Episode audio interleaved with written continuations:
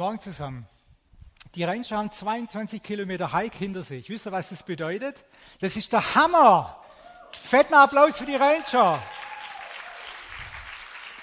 Wir hatten am Freitag, haben wir uns getroffen hier unten und das sind ja 13, 14, 15-jährige Mädels und Jungs. Und äh, es hat so ein bisschen angefangen zu tropfeln. Und wir haben am Anfang Stärke bewiesen, wir haben weitergesungen und dann haben wir uns irgendwann mal, die Vernunft hat gesiegt, in die Grillhütte verzogen da ging es dann weiter das Programm. Und irgendwann war der Abend zu Ende und draußen hat es geregnet. Und wisst ihr, wo die Ranger übernachtet haben? In einem Biwak, in Biwaks im Wald. Wisst ihr, was ein Biwak ist? Wisst ihr das gut? Ja, da, da weiß einer. Wisst du, Ranger? Ich lade, dich, ich lade dich herzlich ein, total pazifistisch deine Kenntnisse einzusetzen. Perfekt. Also ein Biwak ist nichts anderes wie eine Plane, die man zwischen Bäumen spannt und darunter macht man sich gemütlich hervorragend. Man sieht zwar keinen Sternenhimmel mehr, aber so der Morgentau berührt da nicht ganz so. Aber das Ganze wird zum Problem, wenn es regnet. Und es hat mega stark geregnet. Um Freitagabend um 11 ungefähr, 23 Uhr. Oh, die tat mir so leid. Aber ich habe jetzt, ich war vorher kurz unten und gefragt, wie ging es euch? Gut, die waren wieder sowas von cool. Es war, ging uns gut. Ähm, na, ich gesagt, ja, mit dem Regen, was habt ihr gemacht? Ja, die einen haben dann zugegeben, dass sie ganz schnell in die Grillhütte umgezogen sind. Die anderen haben gesagt, nee, war gut, haben wir gut ausgehalten, war ein bisschen feucht dann alles, aber Leute, das sind starke Typen, die bei Starkregen Freitagnacht um 22, 23 Uhr draußen im Wald aushalten. Das ist super. Und ich lade euch ganz herzlich ein, dass ihr da mitmacht. Wir brauchen nämlich starke Typen ganz vorne, die den Jungs beibringen, wie sie im Wald wenn es stark regnet, trocken bleiben können. Egal, ob er bei der Bundeswehr war oder nicht. Es lohnt sich. Herzliche Einladung. Wir haben vielleicht einen gemeinsamen Bekannten, über den möchte ich heute Morgen sprechen. Und äh, es geht ja um ein Thema, das mich in letzter Zeit sehr berührt und sehr bewegt. Und äh, da war mal ein Mensch. Es hat keine große Bedeutung, ob dieser Mensch Mann oder Frau war oder ist. Und dieser Mensch, der lernte Jesus kennen. Jemand erzählte ihm von Jesus. Am Anfang konnte er nicht so viel mit anfangen. Aber irgendwie hat sie nicht losgelassen in seinem Herzen er blieb da dran. Und er ging damit in die Gemeinde, wo er eingeladen wurde. Und irgendwann hat er begriffen, Jesus schenkt mir ewiges Leben und Jesus ist der Schlüssel, dass sich mein Leben radikal verändert. Und das wollte er haben. Er nahm das Angebot von Jesus an, er ließ sich taufen. Er blieb in dieser Gemeinde, schloss sich den dortigen Jüngern an, den dortigen Christen. Und er genoss es irgendwie in so einer Gemeinschaft von gleichgesinnten Menschen zu sein. Man kannte sich mit der Zeit immer mehr, man hat sich getroffen, man hat sich nicht nur sonntags getroffen, sondern man hat sich auch zu so einem Hauskreis oder Hauskirche oder Hauszelle oder wie auch immer man das nennt, unter der Woche mal getroffen. Es war toll, es waren tolle Zeiten. Man hat sich gegenseitig geöffnet, man hat Vertrauen zueinander gehabt, man teilt das Leben in gewisser Weise. Ja, und das waren Events sonntags und einmal unter der Woche, wann auch immer. Aber es war schön. Er las ganz viel in der Bibel. Und je mehr er in der Bibel liest, desto mehr nimmt er wahr, wie sich sein Leben verändert, weil er sich verändert. Dieses Wort Gottes ist ganz anders, wie er einen Roman liest. Dem Ganzen haftet etwas inne, was zu ihm durchdringt in sein Herz und in seinem Herz ein kleines Wunder vollbringt. Das fand er enorm faszinierend. Und darum blieb er dran und er nimmt wahr, dass sein Leben besser wird. Besser wird. Er kommt besser mit anderen Menschen klar, besser mit seinen Kollegen. Und sonntags freut er sich darüber, dass er seine Freunde wieder sieht. Er genießt das gemeinsame Abendmahl. Er spürt, was da passiert. Er spürt, wie Jesus den Bund mit ihm erneuern will. Er spürt, was für eine Kraft er aus dem Abendmahl ziehen kann. Er spürt, was aus diesem gemeinsamen Gebet rauszuholen ist, weil Gott einfach zu seinem Wort steht. Und er genießt es. Und eigentlich war es bei ihm genauso, wie man in Apostelgeschichte 2 lesen kann. Sie hielten fest an der Lehre, an der Gemeinschaft am Abendmahl und an den Gebeten. Das hat er praktiziert. Er war in dieser Gemeinde gut aufgehoben, es waren gute Begegnungen, aber dazwischen war Alltag. Ganz normaler Alltag. Und die Jahre vergingen und er bemerkte, dass er zwar mittlerweile ziemlich viel über Gott wusste, aber kannte er den wirklich? Irgendwas, irgendwas vermisste er. Irgendwas. Er war irgendwie ein bisschen müde, vielleicht war er ein bisschen enttäuscht vom Glauben. Nicht unbedingt jetzt von der Gemeinde oder von den Leuten, sondern irgendwie vom, vom Glauben an sich. Er hat sich da irgendwie ein bisschen mehr erwartet, aber wenn er die Bibel aufschlägt in der Apostelgeschichte, unfassbare Geschichten liest und dann diesen Auftrag von Jesus, dass er das alles heute auch erleben kann, und wenn er das dann, wenn er sein Leben dann da drauflegt, denkt er, oh, da ist aber echt ein ganz schön Unterschied zwischen meinem Leben und der Apostelgeschichte. Ja, und da merkt er, das ähm, frustriert ihn ein bisschen. Oder gab es diese übernatürlichen Dinge gar nicht für alle? Gab es nur diese Wunder für die Menschen, die danach so dicke Bücher schreiben, ganz bekannt werden, von einem Kongress zum anderen reisen? Er wusste es ja nicht so richtig. In seinem Glaubensleben ging es halt nicht weiter und er trat auf der Stelle. Er hatte Sehnsucht. Er wollte Gott noch mehr vertrauen und vor allem, er wollte öfter glauben. Er wollte öfter glauben. Irgendwann hat er begriffen, es gibt nicht einen kleinen oder großen Glauben, sondern entweder habe ich Glauben oder ich habe keinen. Und er wollte einfach öfter dieses Vertrauen haben, dass Gott jetzt hier zu seinem Wort steht und das passiert, um was er da sich gerade bemüht und um was er bittet. Er wollte ran an diese legendäre Kraftquelle Gottes. Da wollte er ran, da wollte er teilhaben. Er wollte zu diesen Menschen gehören, die wirklich stark und robust sind, egal ob sie gerade durch die Wüste gehen oder auf dem schönen Berg stehen. Er wollte einfach von dieser Kraft profitieren, die der Heilige Geist wohl den Menschen gibt, wenn er in ihnen wohnt. Und er wollte freundlicher und geduldiger werden. Seinen Ehepartner nicht anranzen, wenn man müde ist. Die Kinder nicht anschreien, wenn man nicht mehr kann. All das wollte er. Und manchmal klappt's, aber manchmal nicht. Und eines Tages er las ja oft in der Bibel, weil er merkt, da profitiert er schon. Eines Tages liest er in Kolosser 2, Vers 9 folgenden Satz und der bewegt ihn. Da liest er, denn in ihm wohnt die ganze Fülle der Gottheit leibhaftig. Ach, was ist denn das so ein Satz? Satz von Paulus, geschrieben an die Kolosser. Und er, Paulus spricht über Jesus.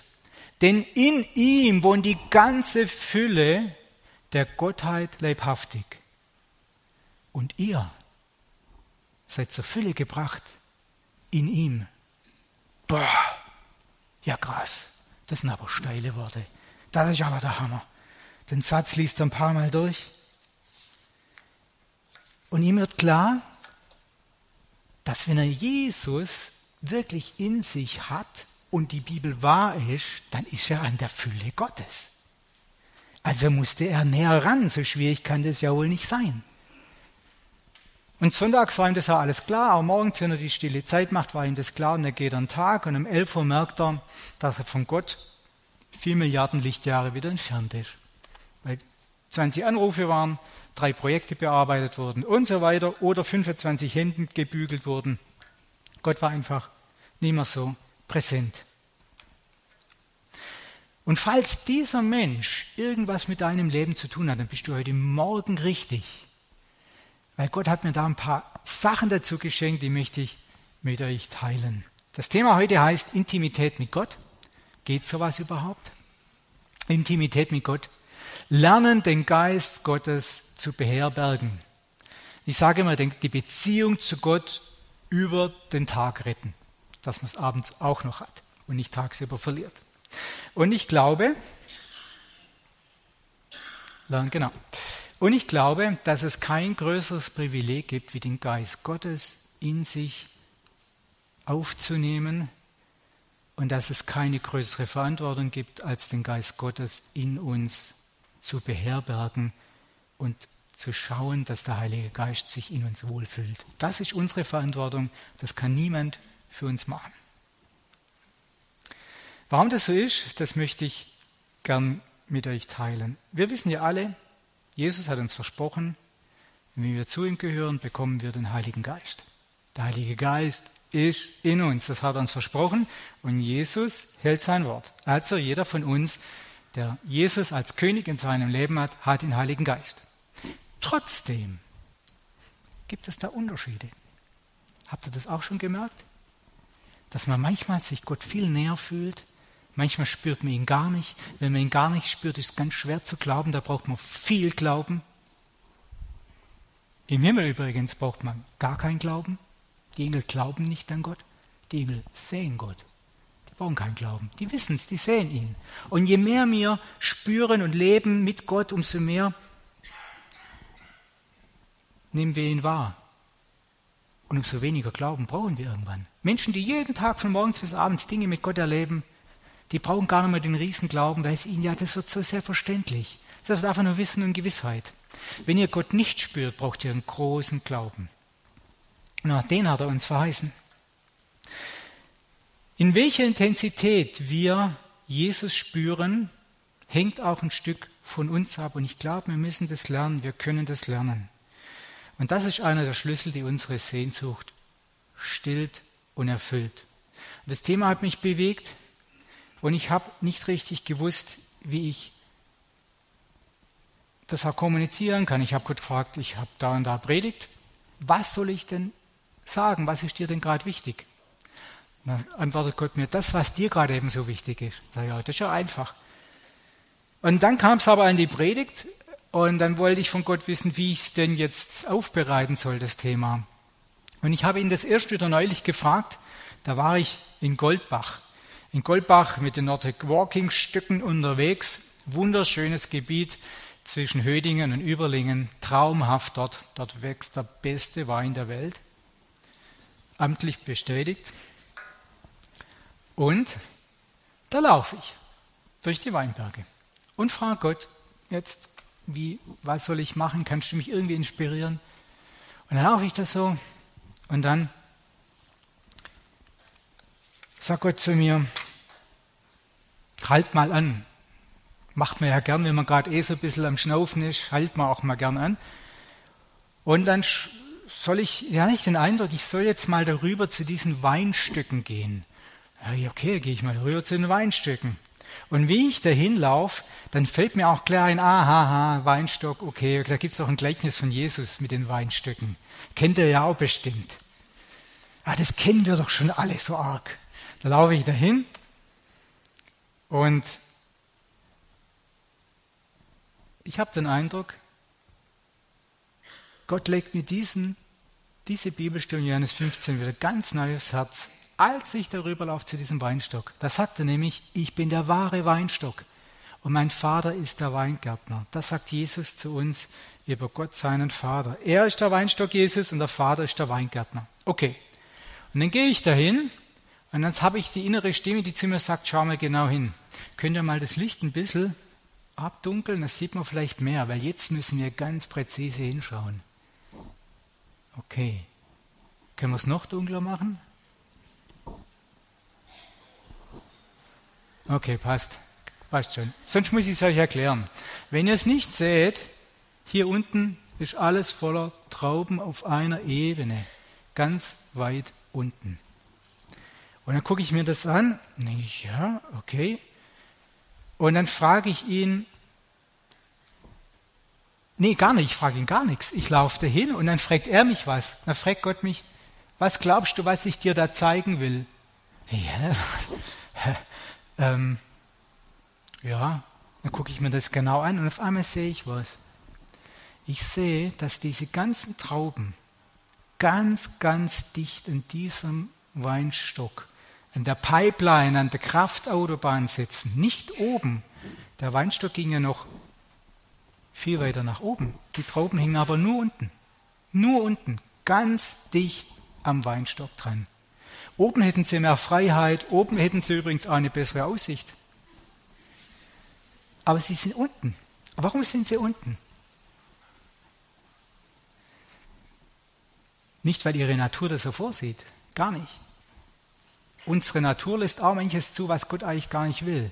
Sondern die hängen unten, weil der Weinbauer sie zurückschneidet. Wenn ich es richtig verstehe, lassen die nur ein oder zwei so Augen stehen, diese Knospen an diesen Stängeln da, und dann bleibt dieser Weinstock relativ kurz und die Trauben, die entstehen, hängen ganz dicht an der Versorgung dran. Und das fand ich ein unglaublich schönes Bild. Wenn wir so sind, wenn Gott der Weingärtner ist, der das Ganze hier ein bisschen pflegt, was heißt ein bisschen, intensiv pflegt, und Jesus der Weinstock ist, und wir sollen ganz dicht an ihm bleiben, dann lohnt sich, wenn Gott, wenn wir es zulassen, dass Gott uns ab und zu mal ein bisschen zurücknimmt, zurückschneidet, uns vielleicht den Eindruck schenkt, dass wir irgendwas in unserem Leben vielleicht lassen sollen, weil wir da einfach nur Energie verpuffen oder einfach in die falschen Dinge investieren, Zeit wegschleudern, wo sie falsch investiert ist. Wie auch immer. Vielleicht habt ihr sowas, vielleicht sollt ihr Dinge ganz lassen und euch auf andere Dinge konzentrieren. Fragt mal Gott. Aber das ist mir so bewusst geworden, als ich diesen Weinstock angucke. Übrigens fand ich es interessant. Ich bin dann ein paar Tage später durch einen anderen Weinberg, da hangen die ganz anders.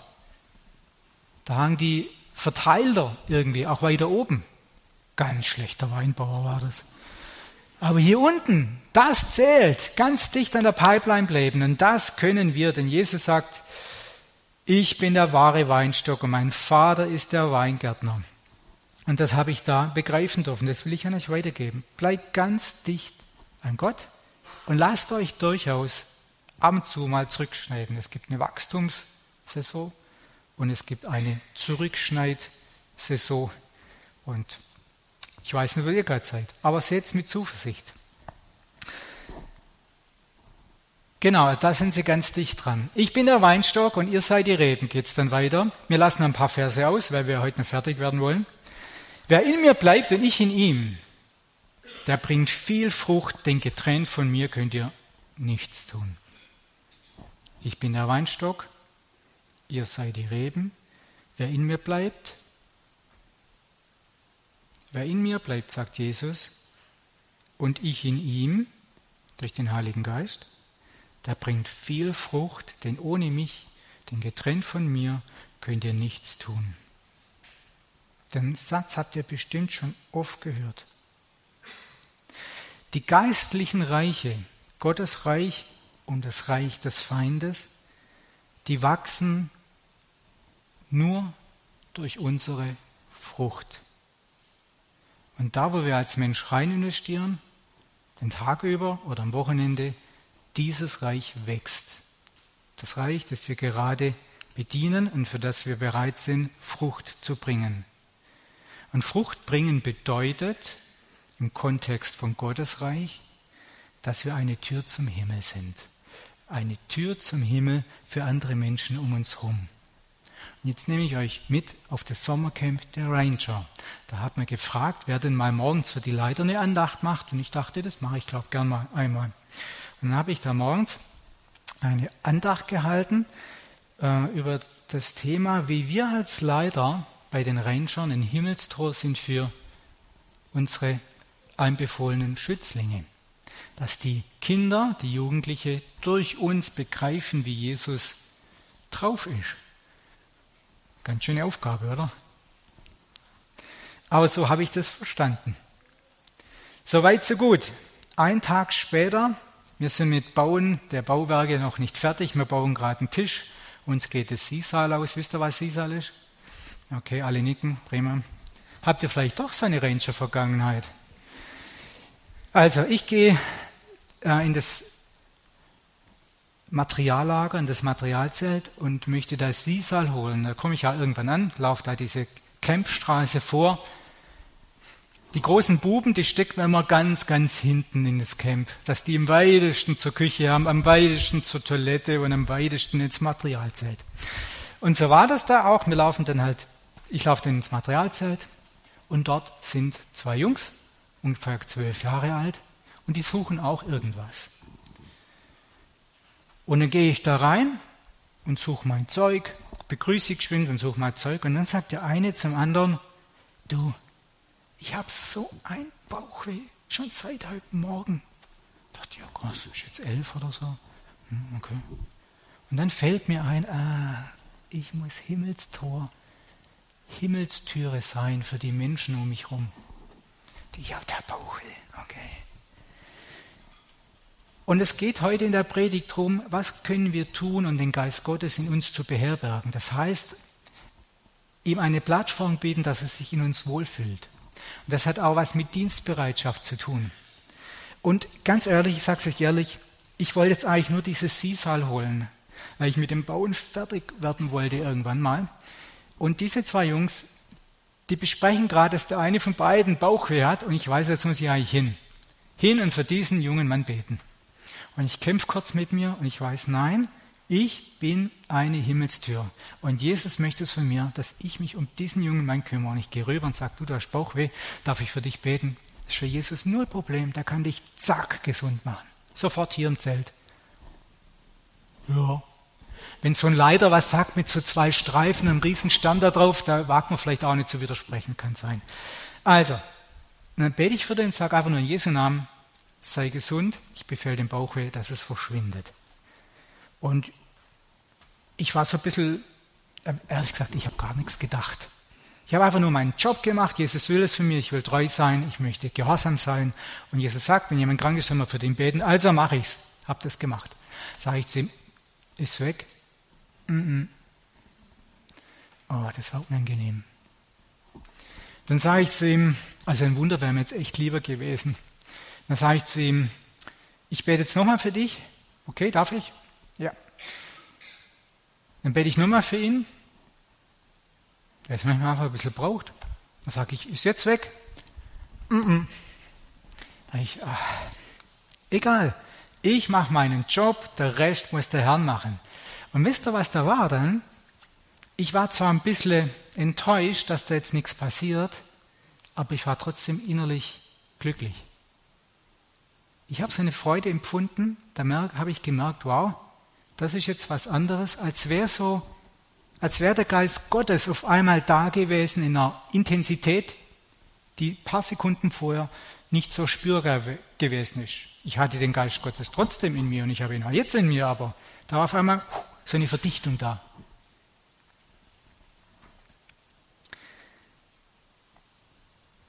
Wir können den Geist Gottes beherbergen, wenn wir uns unserer Berufung als Rebe, die Frucht bringen soll, und unserer Identität als Königskind bewusst sind. Wir sind Kinder von einem Reich, das mehr Macht hat und mehr Macht zur Verfügung hat wie die sichtbare Welt. Und dessen war ich mir bewusst und darum habe ich auch gehandelt, wie das so vorgesehen war. In Vers 7 geht es dann weiter. Ja, die Jungs sind dann raus aus dem Zelt und ich habe noch ihm nachgerufen, wenn es in fünf Minuten nicht besser ist, dann melde dich noch mal bei mir, okay? Das war die letzte Chance. Man steht nicht ganz so doof da, aber um das geht es ja nicht. Aber ihr wisst, was ich meine. Wenn ihr in mir bleibt und meine Worte in euch bleiben, so werdet ihr bitten, was ihr wollt, und es wird euch zuteil werden. Habe ich ja jetzt getan im Materialzelt auf dem Sommercamp. Aber wie bleiben denn seine Worte in uns? Ist der, der Glaube ist so simpel. Je mehr ich mich mit beschäftige, umso klarer finde ich, sind diese Ansagen. Hier steht klipp und klar drin, wenn ihr in mir bleibt und meine Worte in euch bleiben, so werdet ihr bitten, was ihr wollt, und es wird euch zuteil werden. Die erste Zeile ist unsere Verantwortung. Wenn ihr in mir bleibt und meine Worte in euch bleiben. Das ist unsere Verantwortung. Die zweite Zeile ist Jesu Verantwortung. Wie bleiben seine Worte in uns? Und da, ich mache das nicht so gern, aber das muss ich wirklich sagen. Der Thomas hat uns das ja auch immer wieder empfohlen. Lernt Verse auswendig, herzt sie ein, so nennt es der Thomas herzt sie ein und dann habt ihr sie. Was für ein Schatz, wenn der Heilige Geist durch uns zu uns sprechen kann, durch sein Wort, das wir auswendig gelernt haben. Zack, fallen uns in Situationen Dinge ein, die wir vor einem halben Jahr mal auswendig gelernt haben, wo wir genau wissen, das ist die Antwort auf das und das. Herrlich. Ich möchte euch das so ans Herz legen, dass ihr Gottes Wort einherzt. Nehmt euch doch mal vor, bis Silvester, seit die nächsten drei Monate, drei Verse auswendig zu lernen. Könnt ihr das? Pro Monat ein Vers. Schafft ihr das? Immer wieder wiederholen? Wiederholen? So, und dann habt ihr drei Verse. Und ich freue mich, wenn ihr mir im März, drei Monate später, erzählt, wie abgefahren es war, was ihr alles erlebt habt mit diesen drei Versen. Ich bin überzeugt, wenn ihr es nicht vergesst, da kommt jeder. Jeder wird kommen, weil jeder wird mit Gottes Wort was erleben in seinem Leben. Ich durfte es schon so erfahren, es ist für mich mühsam, Dinge auswendig zu lernen. Ich bin jetzt keiner, der das leicht macht. Meine Frau liest, glaube einmal was durch und dann hat sie es im Kopf. Für mich ist es mühsam, sehr mühsam. Aber es lohnt sich, das möchte ich euch mitgeben. Wenn ihr in mir bleibt und meine Worte in euch bleiben, so werdet ihr bitten, was ihr wollt, es wird euch zuteil werden. Wenn wir in Jesus bleiben und seine Worte in uns bleiben, dann wollen wir das Gleiche, was Jesus möchte, weil er uns so verändert durch sein Wort. Und das, was er möchte, das gibt er uns gern.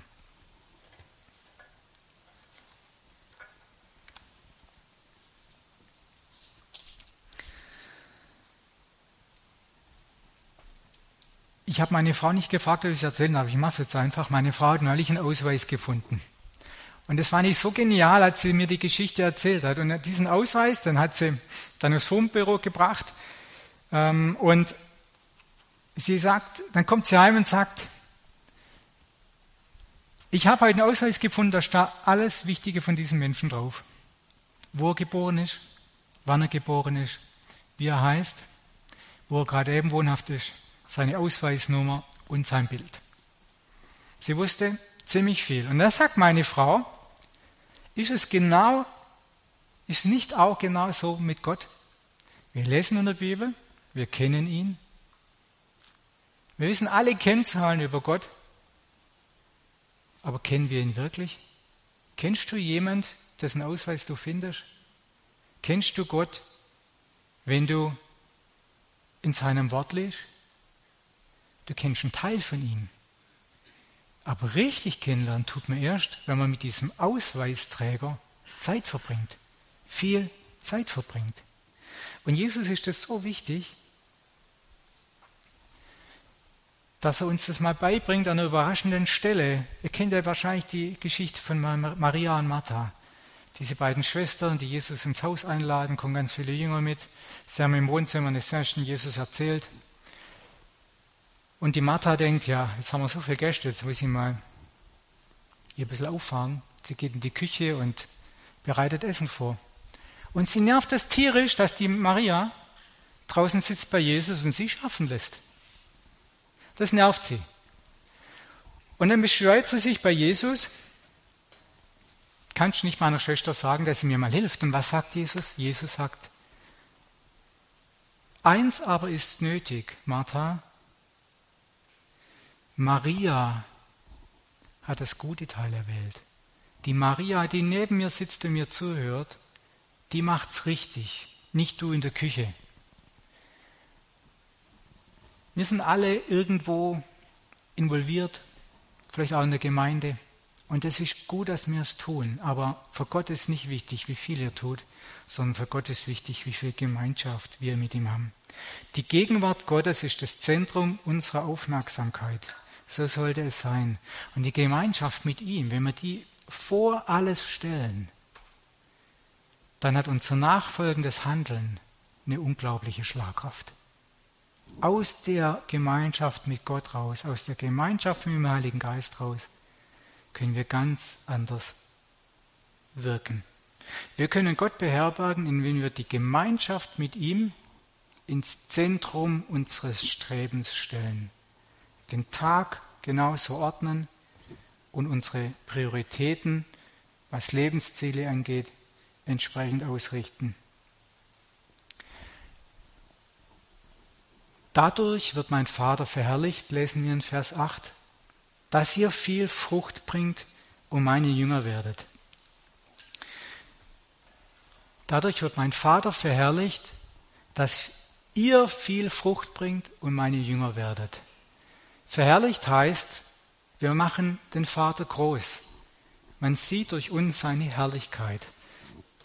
Wir zeigen, was für Möglichkeiten er hat und wie gut er es mit uns Menschen meint, indem wir viel Frucht bringen. Die Welt erkennt an unseren Früchten, wie der Vater ist.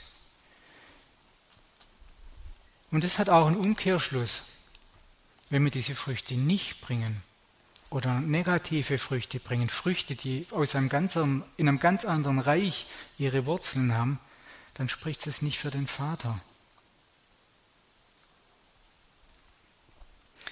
Wenn wir viel Zeit mit Gott verbringen, dann müssen wir uns nicht abrackern, um Frucht zu bringen, sondern dann wird die Frucht zum Nebenprodukt. Und das finde ich etwas ganz Geniales bei Gott. Wenn wir einfach bei ihm bleiben und mit ihm durch den Tag gehen, dann werden wir automatisch verwandelt und denken das, was er möchte und handeln so, wie er handelt. Dann ist es keine Mühe, dann kostet es uns keine Kraft und wir werden keinen Burnout haben, wenn wir Zeit mit Gott verbringen. Dann werden wir zum Tor des Himmels. Und das ist Frucht bringen. Im Materialzelt habe ich mittlerweile das Sisal gefunden. Das war nicht immer so toll aufgeräumt. Ich schnapp's unter den Arm die Rolle und ich gehe raus und laufe die Campstraße wieder nach hinten. Die beiden Buben schlampern immer noch so, die haben es nicht so eilig, schlampern so auf der Campstraße, ungefähr in der Mitte. Ich habe sie nach ein, zwei Minuten eingeholt und möchte gerade zum Überholen ansetzen. Da sagt der eine zum anderen, es ist weg. Halleluja. Ich natürlich gleich. Was? Ist es weg? Ja. Dann bedanke dich bei Jesus, der hat es gemacht. Ja. Ja. Ist das nicht genial? Wir können Gott beherbergen, indem wir voller Vertrauen dem Vorbild Jesus nachfolgen. Ich habe nicht sofort die Heilung gesehen, aber ich habe versucht, das zu tun, von dem ich wusste, Jesus will das jetzt gerade für mich, dass ich das tue. Und ich habe ihm vertraut, dass er dann den Rest macht. Und so war es da auf dem Camp. Vers 9. Gleich wie mich der Vater liebt, so liebe ich euch. Bleibt in meiner Liebe. Gleich wie mich der Vater liebt, so liebe ich euch bleibt in meiner Liebe. Das spricht so für sich, da muss ich eigentlich gar nichts dazu sagen. Gott liebt uns, Jesus liebt uns, der Heilige Geist liebt uns.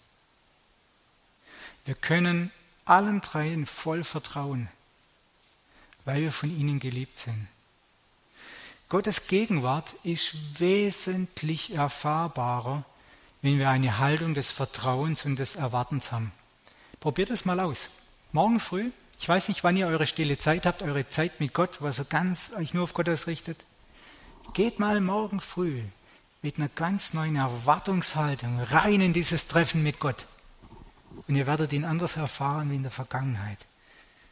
Voller Vertrauen und voller Erwartung. Wer vertraut wie ein Kind, empfängt wie ein König. Fazit, wir können Gott beherbergen, indem wir uns voller Vertrauen seiner Liebe aussetzen in dieser gemeinsamen Zeit.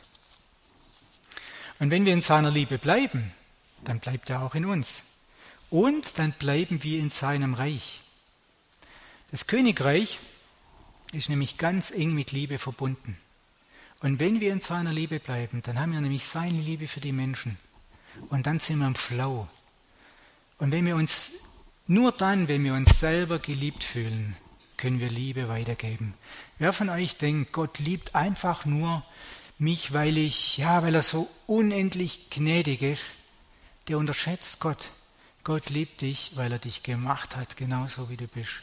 Und er ist so zufrieden mit seinem Werk. Das könnt ihr nachlesen in der Schöpfungsgeschichte. Und darum liebt er dich. Einfach nur, weil er dich wunderbar gemacht hat. Er liebt nicht immer, was wir machen, aber er liebt uns, wie er uns gemacht hat. Das Königreich Gottes ist ganz eng mit der, mit der wirklichen Gegenwart Gottes verbunden. Und das Reich Gottes ist im Heiligen Geist, lesen wir in Römer 14. Das Reich Gottes ist im Heiligen Geist. Wenn wir den Heiligen Geist in uns beherbergen lernen, dann haben wir das Reich Gottes in uns und die Möglichkeiten des, von seinem Reich. Und diesem König bringen wir Anbetung und Gebet. Und dann haben wir Nebenprodukte ganz viele Nebenprodukte, denn Gott wohnt im Lobpreis seines Volkes.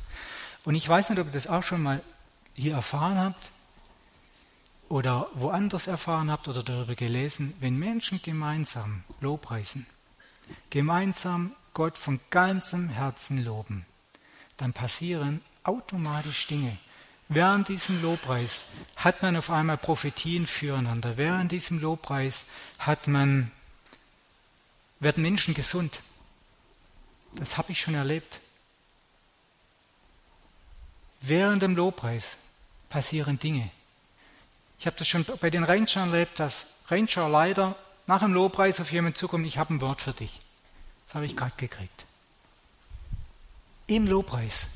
Aber der Lobpreis funktioniert nur dann, wenn er wirklich aus unserem Herz kommt und wir Gott wirklich von ganzem Herzen lieben und von ganzem Herzen loben. Und wir alle können Gott nur loben, wenn wir ihm keine Vorhaltungen machen. Wir können nur Gott loben, wenn wir Frieden mit ihm haben.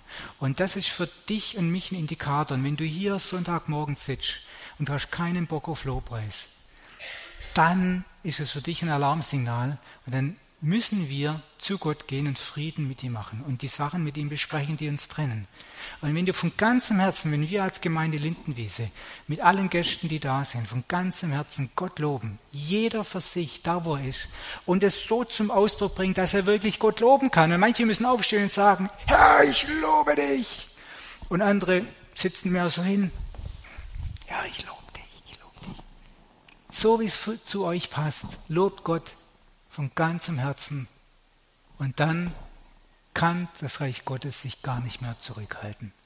Und dann fließt dann wird es ausgegossen über uns und wir dürfen die Früchte einfach so als Nebenprodukte mitnehmen. Das sagt sein Wort. Wir können Gott beherbergen, indem wir ihm, ihn anbeten. Die geistliche Welt wächst durch Zuwendung und Anbetung und Aufmerksamkeit durch uns Menschen dann wächst die geistliche Welt. Und wenn wir Reich Gottes bauen, dann wollen wir uns auf sein Reich konzentrieren und nicht auf das Reich des Teufels. Und dann wollen wir uns überhaupt nicht groß kümmern, sonst baut er sein Reich allein durch unsere Aufmerksamkeit. Nein, wir wollen uns auf Jesus konzentrieren. Und dann bauen wir dadurch sein Reich. Und dann werden wir ihm immer, immer ähnlicher. Und das, was ihr anguckt, in dessen Bild werdet ihr verwandelt. Die Menschen, mit denen ihr Zeit verbringt, in deren Bild werdet ihr über die Jahre verwandelt. Wenn ihr viel Zeit mit Gott verbringt, dann werdet ihr in das Bild Gottes nach und nach verwandelt. Und darum finde ich es so wichtig, dass wir als erwachsene Menschen uns genau überlegen, was wir unsere Aufmerksamkeit schenken, was wir angucken um 20 Uhr am Samstagabend. Das ist so wichtig, es ist nicht trivial nicht trivial.